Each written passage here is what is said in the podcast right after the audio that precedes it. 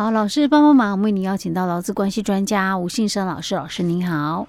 佳慧你好，听众朋友大家好。老师，我们今天继续来谈啊，就是有关于那种远距上班的问题啊，嗯、因为刚好因应疫情，从去年开始，结果我没有想到说到今年，哎，怎么又年初，好像跟去年一样哎、嗯，去年是什么年初过年的时候，也是在开始慢慢起来，然后现在感觉上又要过年，然后疫情又起来了，啊，也也是哦，怎么觉得周而复始啊？因为医院的这个感控哦、嗯、没做好，然后。开始就是说，这个群聚扩散、嗯、是 OK 好，所以。哎，这种状况，就老实讲说，那种远距上班的状况，可能以后变成会是一个常态啊！哈、当然，这个其实还是要看你的那个工工作性质，你的、你的、你们公司的那种，不是说所有人都可以远距上班的啦。现场作业还是必须现场、啊，对啊，不然的话，谁看机器呢？谁顾机器呢？对，总还是要有人去操作。如果都不需要有人的话，那大概这个工作大概你也快没工作了，对不对？OK。老师，那我们今天继续来谈的是什么？我们之前讲到过那个工作地点嘛，嗯、对不对？哈，然后还有就是工作时间。那接下来谈什么？接下来我们就要来谈工资的一个问题。哦、工资哦，哎，对，因为比较少吗？哎，没错，因为在家上班会比较少吗？因为在家上班哦，所以有些公司哦，它可能有所谓的宿舍津贴、嗯、交通津贴，嗯。那因为现在哦，你是在家了，嗯，所以就没有所谓的这个交通费产生，嗯啊，也没有这个住宿的费用产生。交通费我觉得可以理解，住宿我也我不能理解。住宿我以前是住家里，他还是给我住宿津贴，对对。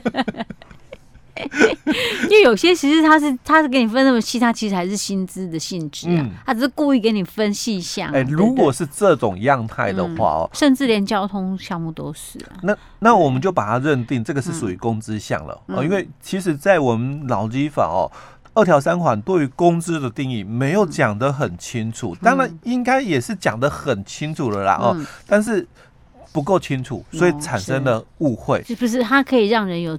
钻 钻漏洞的机会哦，对，因为他在二条三管谈到嘛，那什么是工资？就是说，老公因为工作而获得报酬。那这句话当然我们习惯就把它称之为劳务对价性哦。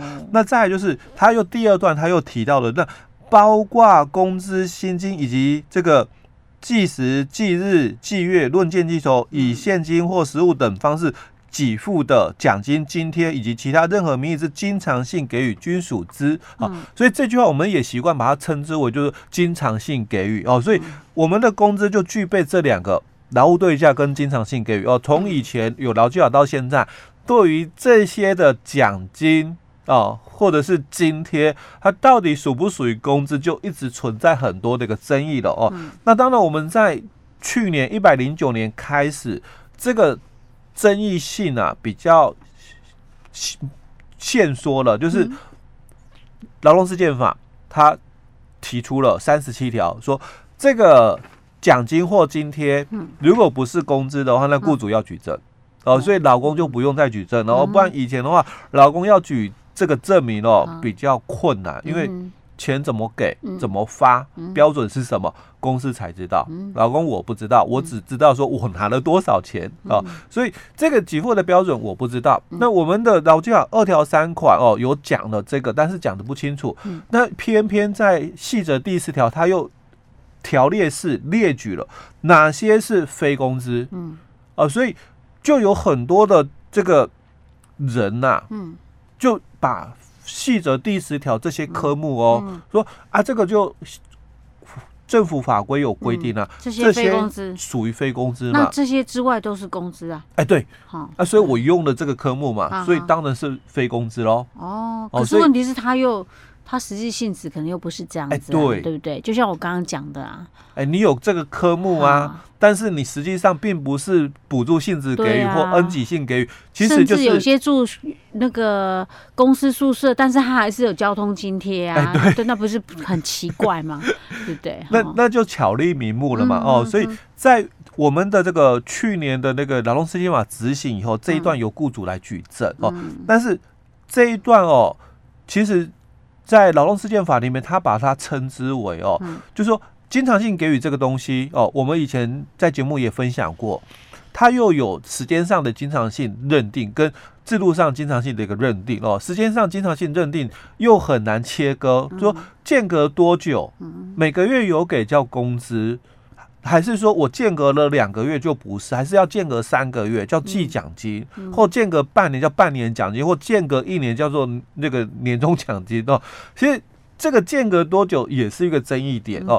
那另外一种的一个解释就，那在公司的制度里面哦，只要劳工哦他达成了某些的一个要件了，他就一定能够领得到。那这是我们讲的制度上的一个经常性，所以在我们劳动事件法就把它称作为劳动习惯了。好，所以未来哦，我就讲未来这个工资的争议性呢会比较少一点哦。所以到底它是不是这个？非工资的一个奖金或津贴哦，那由雇主来举证哦。但是我们这边要谈的就是，那如果它是属于哦我们所讲的非工资的一个津贴，哦，不是刚刚佳慧讲的哦，那这个每个人都有这个宿舍补助哦，每个人都有这个交通津贴，而且所有的人员哦，不管住哪里哦，远近都一样。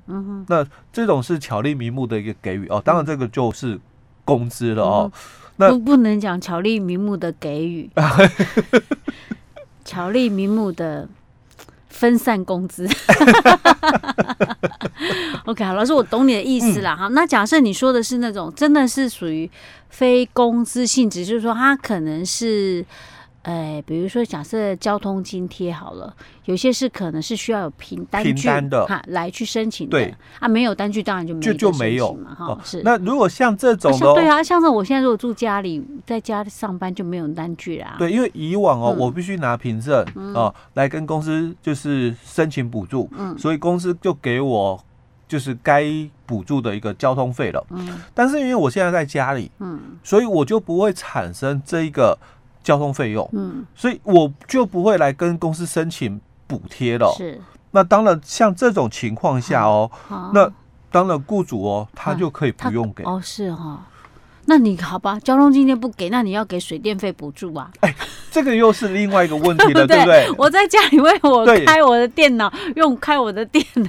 本来我在公司哦，那我这些的费用哦，都是公司的那个经营成本，对不对？我在公司嘛，那。电脑是公司的，既然要算清楚，大家就来算清楚。对啊，因为用电是公司的电嘛。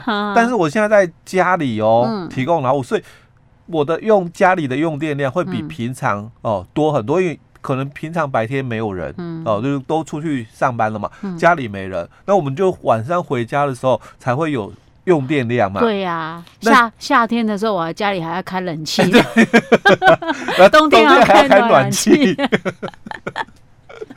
我在公司都不用了。对对，那这个增加的一个部分哦，那是不是也也应该哦，公司要给我一点补助了？哦，你可能可以不用给我交通补助，可是你可能要给我嘛其他补助，就其他的用电补助哦。那水就算了嘛，因为水才一点点，我们就不要计较哦。但是电量就真的差很多哦。那当然这个就可以来谈哦，因为你毕竟哦，你这个交通费哦，因为没有。这个实际的一个交通的一个费用产生哦，但是我增加的是我的这个用电量哦，所以取消了这个交通津贴哦，但是你可能要给予哦我的这个用电的一个津贴了哦，那这个就是在工资的一个部分哦，你可以来谈。哦，这个是不需要就是说老公同意的哦，但是如果你是我们刚刚谈到的是。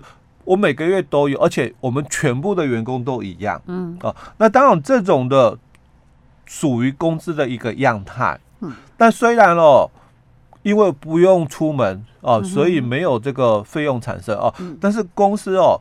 如果要减少这种的交通津贴的话，他就要取得老公的一个同意了哦，不然的话就是违法。嗯哼嗯，OK，好，所以就是远距上班哈，工资到底可不可以减少，要看它的性质，对不对？对，OK，好，老师，我们今天讲到这里。嗯，好。